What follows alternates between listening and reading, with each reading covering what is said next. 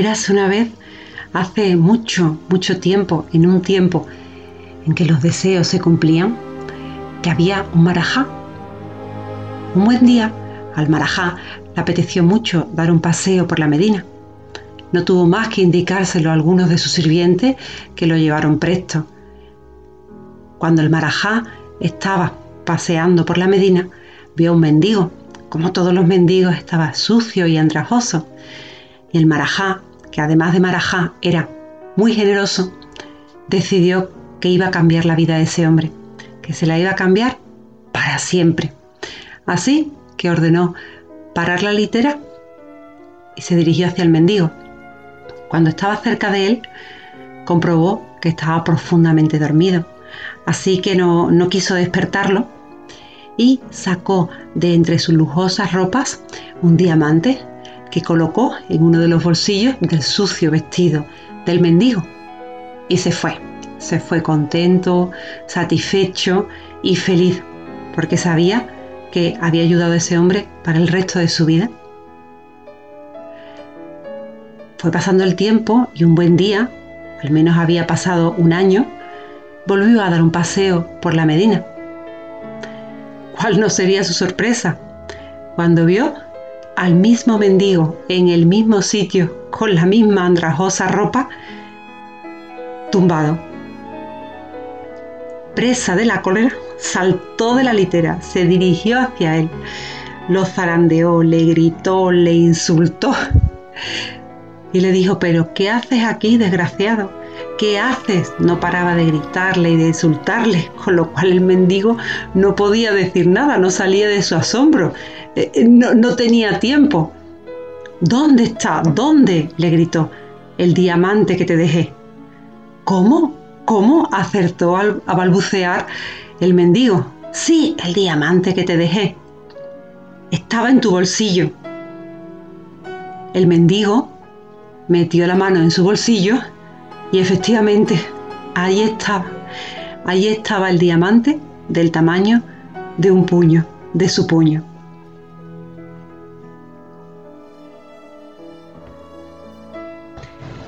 El diamante se lo coloca en el bolsillo el marajá año y medio antes, pero a él, al mendigo, no se le ocurre en ningún momento tocar su ropa, aunque sea para asearse un poco, al menos sacudirse el polvo, hasta que no llega de nuevo el marajá que quiso ayudarle y le zarandea y se enfada mucho, muchísimo y le grita y le dice, ¿cómo es posible? ¿Cómo que no hayas visto el diamante?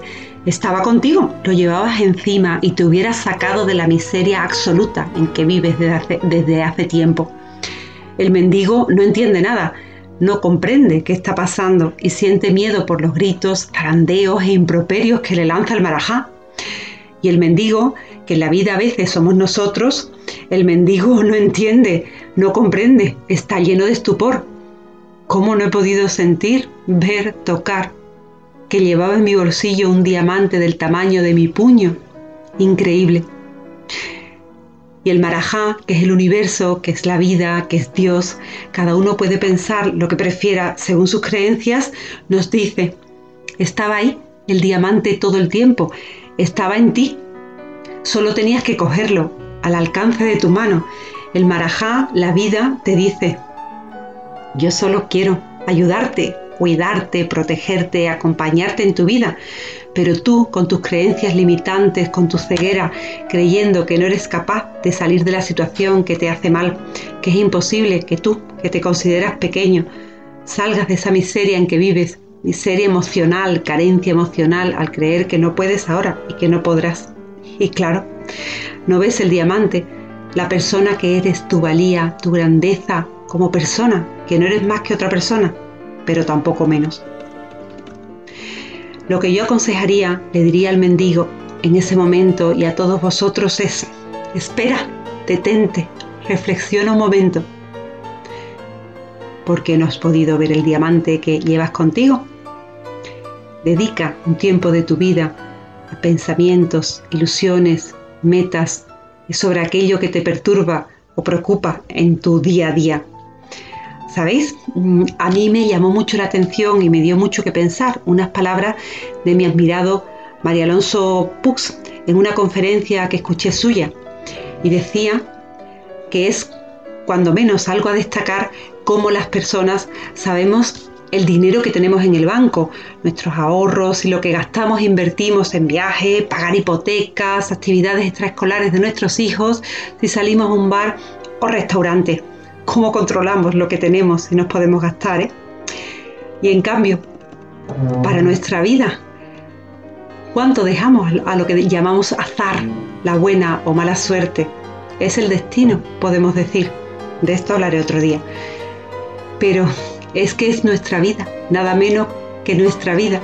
El dinero, sí, de acuerdo, lo necesitamos para sobrevivir, para poder tener y obtener cosas, pero es un instrumento. Solo eso no es de verdad. Y nuestra vida sí, esa sí es de verdad. Y solo hay una, y se acaba, y no nos dejan repetir. Tras estos pensamientos decido que quiero pararme y reflexionar, cuidar de mí, quererme, porque voy a estar conmigo toda la vida, eso es seguro. Los demás pueden ir y venir, pero yo me voy a tener a mí toda la vida. Entonces me quiero tratar bien, con cariño. En eso estaba cuando decidí que uno de los puntos por los que quería empezar es solventar las cosas que me perturbaban en mi día a día. Cosas que se me repetían, emociones, situaciones y sensaciones que volvían a presentarse en mi vida y que aprendí con el tiempo y estudio que hasta que no las afrontara cara a cara se volverían a presentar, sin prisa pero sin pausa, una y otra vez. Pero pensaba, ¿cómo lo hago? ¿Cómo lo hago? Yo quiero hacerlo, quiero pasar a la acción. ¿Cómo? Entonces, y a partir de cursos que estaba estudiando estos años y sumado a un libro del doctor David Hawkins llamado Dejar ir, empecé a poner en práctica un ejercicio que es efectivo y que te ayudará. Es por esto que lo comparto contigo. Así que, venga, vamos manos a la obra. Vamos a ponernos manos a la obra. Busca un lugar que no tenga demasiada luz. Siéntate en un sitio cómodo. No tienes que relajarte demasiado. Se trata de que estés tranquilo, pero activo y despierto. No lleves ropa que te quede muy ajustada. Si quieres, antes de empezar el ejercicio, haz algunas inspiraciones y expiraciones para mejorar tu disposición en la práctica del ejercicio. Una vez tengas todo esto, recuerda esa situación que te preocupa en tu vida, bien sea contigo mismo, con tu familia, amigos, trabajo. Mm, es muy importante que no te juzgues, que no te critiques o etiquetes mientras lo haces, no te digas cosas como tenía que haber dicho o hecho esto o aquello, he sido tonto, no soy capaz, o lindezas por el estilo que nos dedicamos a nosotros mismos. Solo obsérvate y date un tiempo para hacerlo. No tengas prisa en esta ocasión. ocasión. Lo haces por ti y para ti. Lo mereces. Siente, solo siente qué emociones te llegan qué pensamientos, qué dolor. Siente también físicamente, donde sientes todo. Quizás es un nudo en la garganta, un pellizco en el estómago o sientes opresión en el pecho. Puedes hacerte también preguntas como ¿de dónde puede venir esto que me ocurre? ¿Por qué creo que pasó? ¿Qué explicación puedo darle? Os recuerdo la importancia de no juzgaros ni etiquetaros.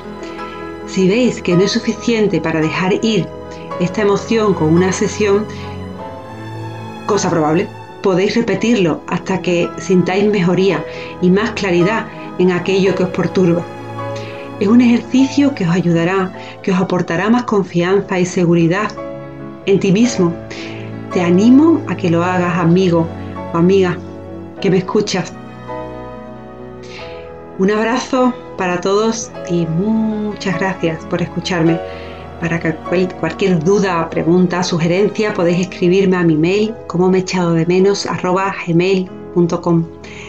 Hoy quiero terminar dedicando este podcast a mi compañero, a la persona que más buena conmigo ha sido en mi vida, Dani.